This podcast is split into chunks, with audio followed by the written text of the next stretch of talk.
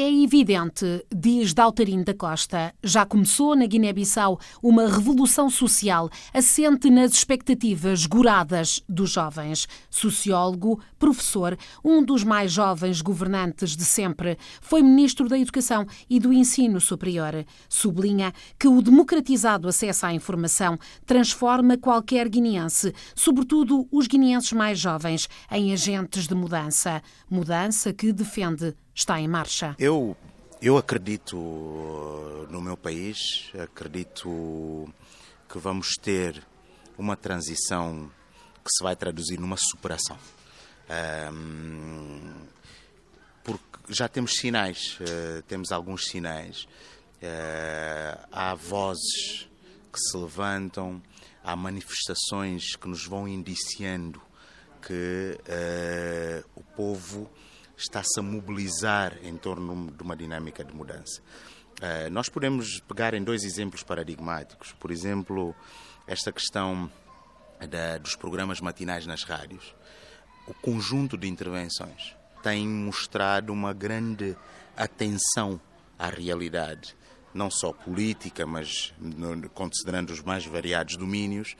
Então temos uma população muito atenta uh, muito atenta e que já está a desenvolver a sua capacidade crítica e de intervenção e está a apropriar-se de uma consciência de que, de facto, poderá ter o poder de transformar as coisas. E há muitas dinâmicas que vão sendo alteradas porque o povo se mobiliza. Uh, temos, por exemplo, esta questão do, do ensino do árabe. Eh, quando houve aquela polêmica da introdução do árabe sem muita fundamentação. Houve uma grande reação uh, social que obrigou uh, a um recuo dessa decisão. Uh, independentemente, sem fazer juízos de valor sobre a decisão em causa, so, sem fazer juízos de valor sobre a, a, política que se queria instalar na altura, o que ficou evidente é que houve uma reação das pessoas e o poder teve receio. E eu depois vou explorar um pouco porque é que isso acontece. Uh, e temos também outro exemplo paradigmático que tem a ver com uma certa hum, recuperação da, da, daquilo que são as referências que muitas vezes estão associadas àquele que foi o nosso projeto coletivo bem sucedido, que é a libertação nacional, uh, numa clara tentativa de, de resgate de ideais e de mensagens de que nós somos um povo com valores, somos um povo com, com, com méritos, temos capacidade de transformar a nossa realidade. E há aqui uma série de coisas que estão a acontecer e este movimento tem sido muito veiculado pelos artistas. Estes murais que estão a ser pintados parecem coisas muito simples, mas têm uma grande profundidade. E, e na Guiné-Bissau, medidas desse tipo ou iniciativas desse tipo conseguem ter um impacto imediato muito grande. Agora, voltando à, questão da, da, da, do porquê que uh, a posição uh, ou a, consciência crítica poderá alterar aqui o status quo vigente. É que o sistema político uh, da Guiné-Bissau e, sobretudo, a situação que temos atualmente é, é, é um, é um sistema que está muito. Não, não, não, não há uma grande estruturação, em termos, não há uma clara definição de, em termos daquilo que é política, não é? Há, há uma grande centralização nas individualidades, fala-se pouco de projetos, fala-se pouco de visão, fala-se pouco de, de estratégias de, de transformação. Então dá a entender que aquilo que temos neste momento é um pouco a política do improviso. Não é?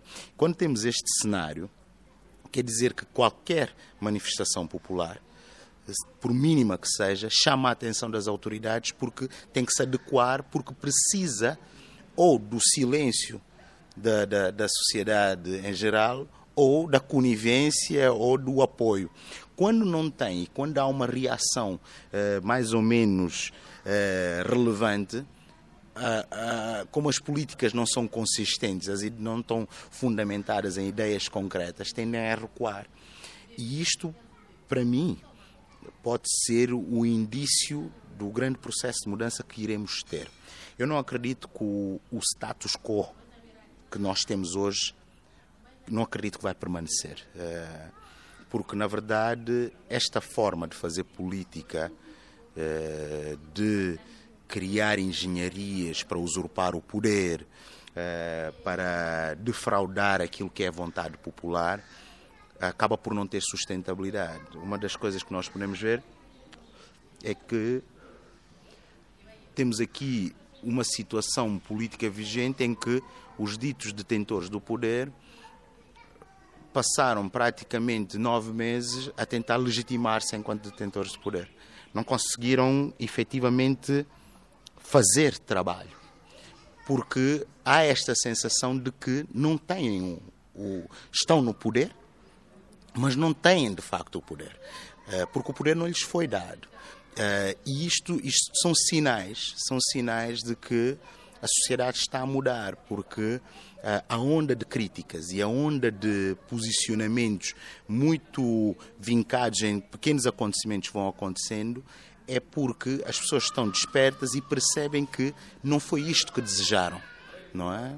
E, e permite-nos perceber claramente que uh, as coisas vão mudar. Eh, vão mudar porque a pouco e pouco o povo vai começar a exigir outro tipo de, de, formas de estar na política. Os políticos vão estar sujeitos a um maior escrutínio e isso vai criar uma situação em que as pessoas que serão escolhidas para tutelarem postos importantes terão que ser de facto pessoas preparadas. Então estamos aqui a ver aqui algumas sementes que no futuro poderão se traduzir num, num sistema político muito pressionado para criar de facto desenvolvimento. Não acontece hoje.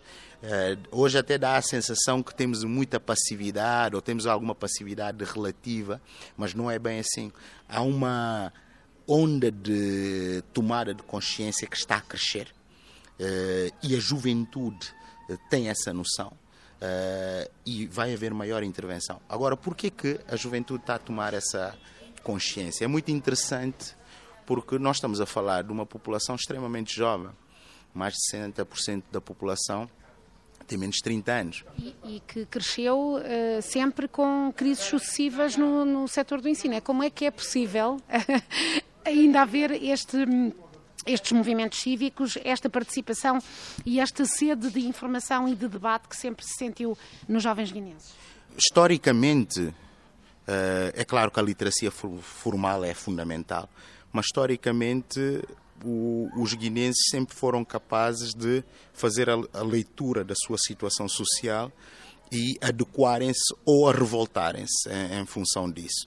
Ou seja, se olharmos para a nossa história, eh, a população guineense sempre teve consciência da sua situação e sempre tomou opções tendo uma clarividência em termos do, do que existia na realidade. Não esqueçamos que nós fizemos a nossa luta de libertação em que a maior parte da população era analfabeta. E foi, uh, uma, um, e foi um processo revolucionário dos mais consistentes do ponto de vista teórico. Uh, porque uh, o nosso processo revolucionário não foi só uma luta de armas, não é? Teve toda uma vertente da administração, uma vertente diplomática muito forte, e isto foi feito com uma população que era maioritariamente analfabeta. Então havia aqui uma grande consciência já desde a altura e basta mesmo que se formos a, a, a, momentos mais remotos da nossa história, vamos tendo muitas evidências desse tipo. Relativamente aos jovens, que eu acho que é isto que vai fazer a mudança, uh, é que um jovem guineense pode não ter os mesmos recursos que um jovem britânico, ou que um jovem americano, ou que um jovem português. Mas tem as mesmas expectativas que um jovem britânico, um jovem americano, um jovem português quer ter boa escola, quer ter boa saúde, quer ter dinheiro, quer poder viajar, quer poder conhecer o mundo, quer desenvolver uma certa mundividência. Ou seja, em termos de expectativas, os jovens guineenses não são em nada diferentes eh, comparativamente com os outros jovens. Em termos de recursos e estruturas de oportunidades, é que não têm as mesmas coisas. E este de desejo de ter aquilo que os outros têm é que eu acredito que vai ser o motor de, de de, de, de mudança. Eu lembro-me, por exemplo, quando eu, quando eu era ministro da Educação, eu, eu fui bastante escrutinado. Eu era escrutinado todos os dias. E, e nas redes sociais, nas rádios e não sei o quê. E engraçado que e tinha muita crítica e tinha também pessoas que estavam a favor, mas eu encarava isso sempre com muito otimismo. Porquê? Porque, por um lado, eu encarava isso como um elogio, na verdade. Ou seja, havia uma expectativa que aquele governo ou aquele conjunto de pessoas tinha condições de facto de poder trazer mudança. Então exerciam pressão em função dessa expectativa. E havia também uh, a expectativa de ter as coisas que os outros têm nos, nas outras paragens. Ou seja, aquela ideia de que a Guiné é um país dos coitadinhos, a Guiné é mesmo assim, a Guiné tem que estar em... Acabou. Os guinenses hoje têm consciência que podem ter as mesmas coisas que os países desenvolvidos, basta nos organizarmos e basta termos uma boa liderança. Há essa consciência. E este movimento, pouco e pouco, vai exercer uma pressão sobre o sistema político, que é muito vulnerável a essa pressão porque ainda não se estruturou ao ponto de poder ser um interlocutor para o desenvolvimento com o povo. Então vai ter que buscar os interlocutores que consigam traduzir e essa ânsia, não é? E consigam estabelecer ali uma acalmia na relação com, com, com o eleitorado e com as pessoas, não é? Eu acredito muito nessa nessa ideia de que os jovens serão o grande motor por causa disso justamente, não é? Mas é uma, é uma revolução e, eh, e, já houve alguns momentos em que as pessoas saíram às ruas, não em mega manifestações, mas houve esses momentos. Mas acha que é mais profundo do que isso? É uma revolução quase silenciosa que, que está a acontecer? Sim, pois porque aqui há várias maneiras de, de, de exercer pressão sobre tudo aquilo que não está a correr bem. Uh, não esqueçamos que hoje todas as pessoas têm efetivamente condições de poder emitir opinião em tempo real. Uh, já, pessoas... já, me falaram, desculpe, já me falaram na, na, eh, também nas nossas concorrentes, nas rádios, sobretudo em crioulo, os espaços de opinião com uma imprensa bastante livre, não é? Que, e combativa. Exatamente. Então, temos aqui as rádios, justamente, temos a, a, a questão da internet, em que. A questão da internet é muito interessante, porque o que nós estamos a quando falamos de internet na Guiné-Bissau, estamos a falar justamente da ideia de um jovem pegar no seu telemóvel e viajar pelo mundo, não é? Ou seja, aquele jovem que não tem uma literacia formal que o potencia, alternativamente consegue pegar no seu telemóvel e selecionar o conjunto de informações que quer ter e viajar pelo mundo e desenvolver uma certa mundividência e ter acesso àquilo que acontece nas outras paragens. Ter referências sobre aquilo que acontece nos outros sítios. Não dá para censurar. Não dá para censurar. Então, de uma maneira ou de outra, temos uma, um segmento da população que está a chegar que é muito mais consistente, eh, é muito mais consciente e vai ser certamente muito mais exigente. Esta geração de jovens vai ser muito mais exigente em termos de tudo aquilo que possa acontecer aqui no país uh, e isso certamente vai exercer uma pressão. O que acontecia antes é que havia uma certa passividade, mas também havia muita falta de informação, não é? Esta falta de informação tem vindo a ser superada, não é? E, e, e há uma certa democratização em termos do acesso à opinião e acesso à informação que transforma cada, uma, cada um dos jovens num potencial crítico, num potencial uh, uh, agente transformador. Não é? E, nós vemos isto, por exemplo, esta questão dos murais que nós temos vindo a ver ao longo da cidade. Foram iniciativas que houve muita proatividade. É certo que começou com o nosso governo, eh, quando o secretário de Estado, na altura, o António Spencer embalou, criou o projeto Caminhos Urbanos. Eh, eles tiveram formação, fez-se aquele primeiro mural, mas depois, neste momento de crise, eles foram recuperar aquela aprendizagem e proativamente desencadearam um processo porque já tinham a ferramenta. O, o, é importante que se diga que o povo guinense é um povo sequioso de mudança. é um povo que tem sede de coisas boas, é um povo que não quer mais o subdesenvolvimento. Os políticos que não percebam isso estão completamente fora daquilo que é o contexto da nossa atualidade. E é por isso que temos esta sensação de desconforto no país. Porque supostamente há um poder instalado, supostamente as instituições estão a funcionar dentro desse novo quadro, mas ninguém está tranquilo. Não, é? não estão tranquilos porquê? Porque existe uma energia social que os reprova. Uh, e isto acontece agora com estes Uh, com estes atores que estão agora no poder, mas poderão, poderá acontecer e certamente vai acontecer com outros atores que não se conformem, que não estejam conformados com aquilo que, aquilo que a lei diz, com aquilo que são as expectativas do, do povo. Isto vai acontecer. E eu acredito que esta corrente de mudança, e mesmo falando como sociólogo, eu creio que a Guiné já está em transformação e este processo é completamente irreversível. E os políticos têm que começar a pensar uh, que têm que aprender muito rápido e têm que se adaptar muito rápido a esta onda de mudança porque não é uma coisa que vai acontecer, é uma coisa que já está a acontecer e que vai se agudizando e que vai exercendo cada vez mais pressão sobre o poder político. Daqui a um ano, se nós tivermos esta conversa, nós vamos estar a falar de uma outra Guiné. Eu tenho a certeza que daqui a um ano vamos estar a falar de uma outra Guiné, porque vai acontecer muita coisa. Esta onda, esta onda é uma onda real. Basta fazermos um, Uh, basta fazermos um, um, um, zapping por todas as, todas as fontes de comunicação, todas as fontes de, de, de transmissão de, de, ideias, rádios, internet, uh, Facebooks, redes sociais, tudo mais blogs, e que nós percebemos claramente que vai se formar aqui um conjunto de opiniões que certamente transformarão a realidade. Não sei para o que é, para que tipo, mas o certo é que vai haver muita pressão e que vamos ter uma realidade certamente diferente e que se calhar vamos discutir daqui a um ano outros problemas com outros atores, com outras transformações. Porque aqui na Guiné nós somos poucos, é um país pequeno. Os processos de mudanças os processos de mudança social tendem a ser muito acelerados. Quando se fala de, de contestação política, quando se fala de insatisfação política e tudo mais. Não é?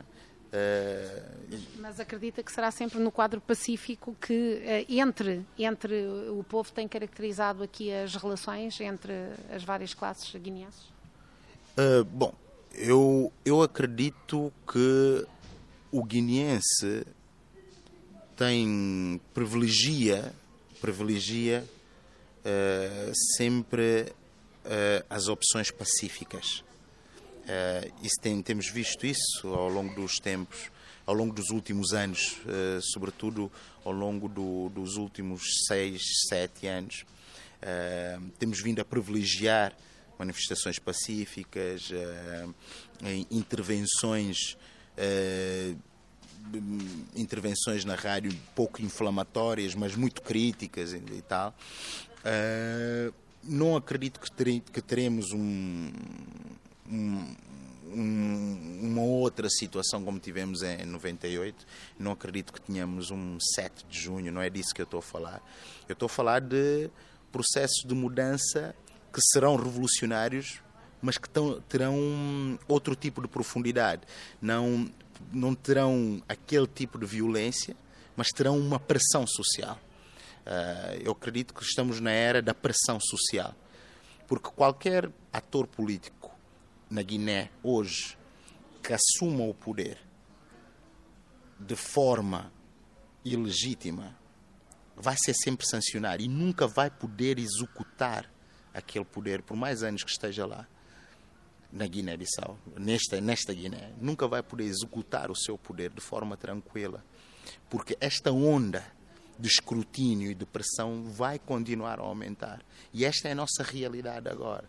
E eu acredito que esta mudança tenderá a ser muito mais sustentável, porque é como se fosse uma mudança em lume brando, mas com o aquecimento necessário para ir mudando as coisas.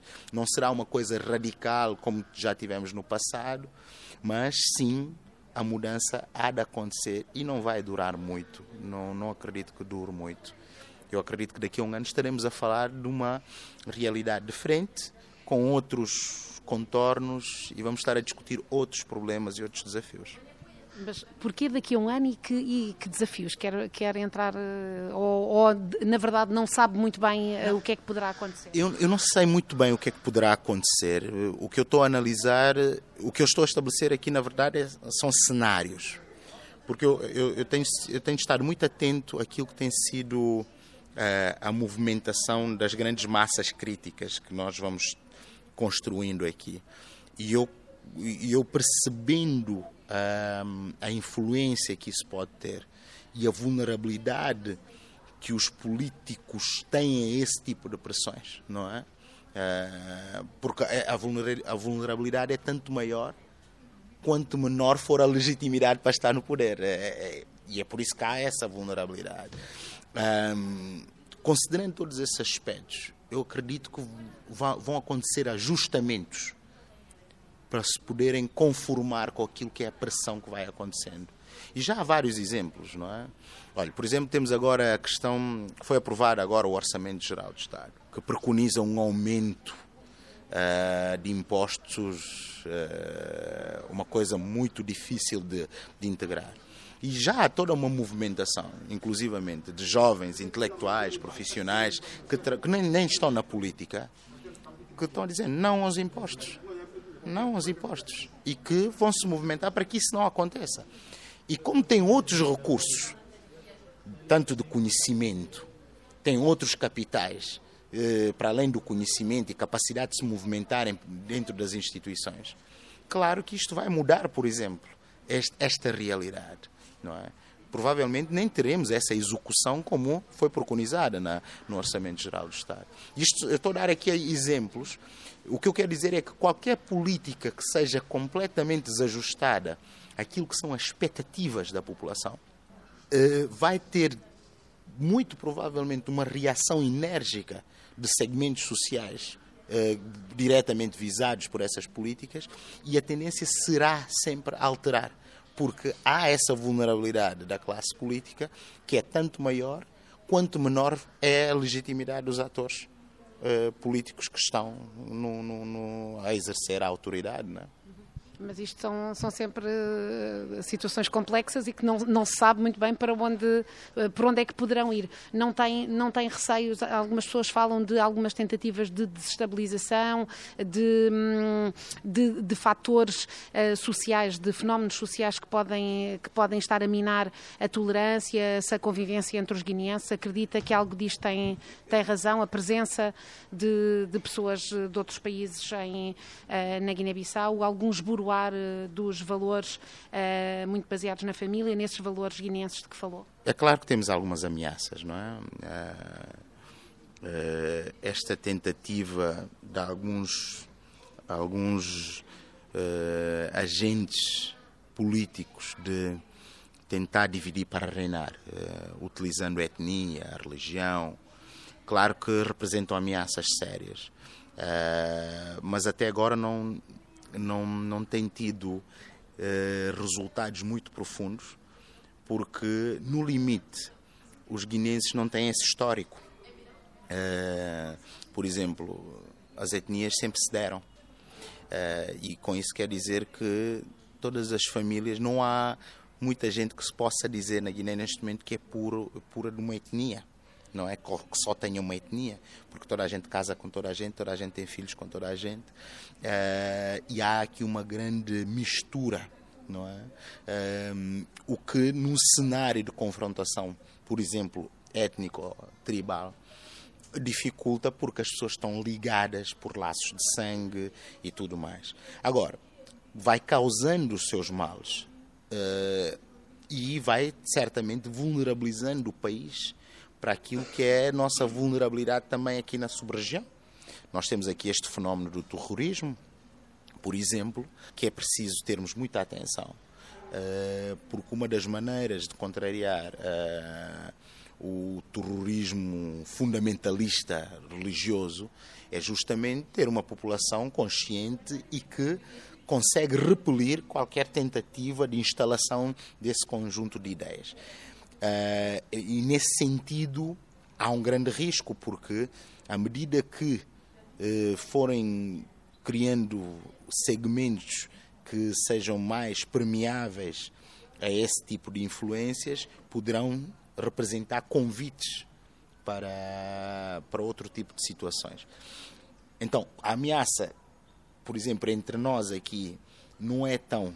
Uh, não acredito que seja tão forte, embora traga, traga, e traga incómodo sempre mas eu acredito que a ameaça maior é que, se nós não estivermos muito unidos em torno daquilo que são os nossos valores e, e, e se não estivermos munidos daqueles ideais de preservação da nossa integridade social, uh, poderemos estar a convidar um outro conjunto de influências que existem na sub-região e que poderão nos trazer problemas como existem aqui em alguns países da, da África Ocidental. Então, o, os políticos que, que promovem com, com, com motivações exclusivamente eleitoralistas estas divisões étnico-religiosas. É? Tem que pensar muito bem no que é que estão a fazer, porque isto é um efeito bumerangue.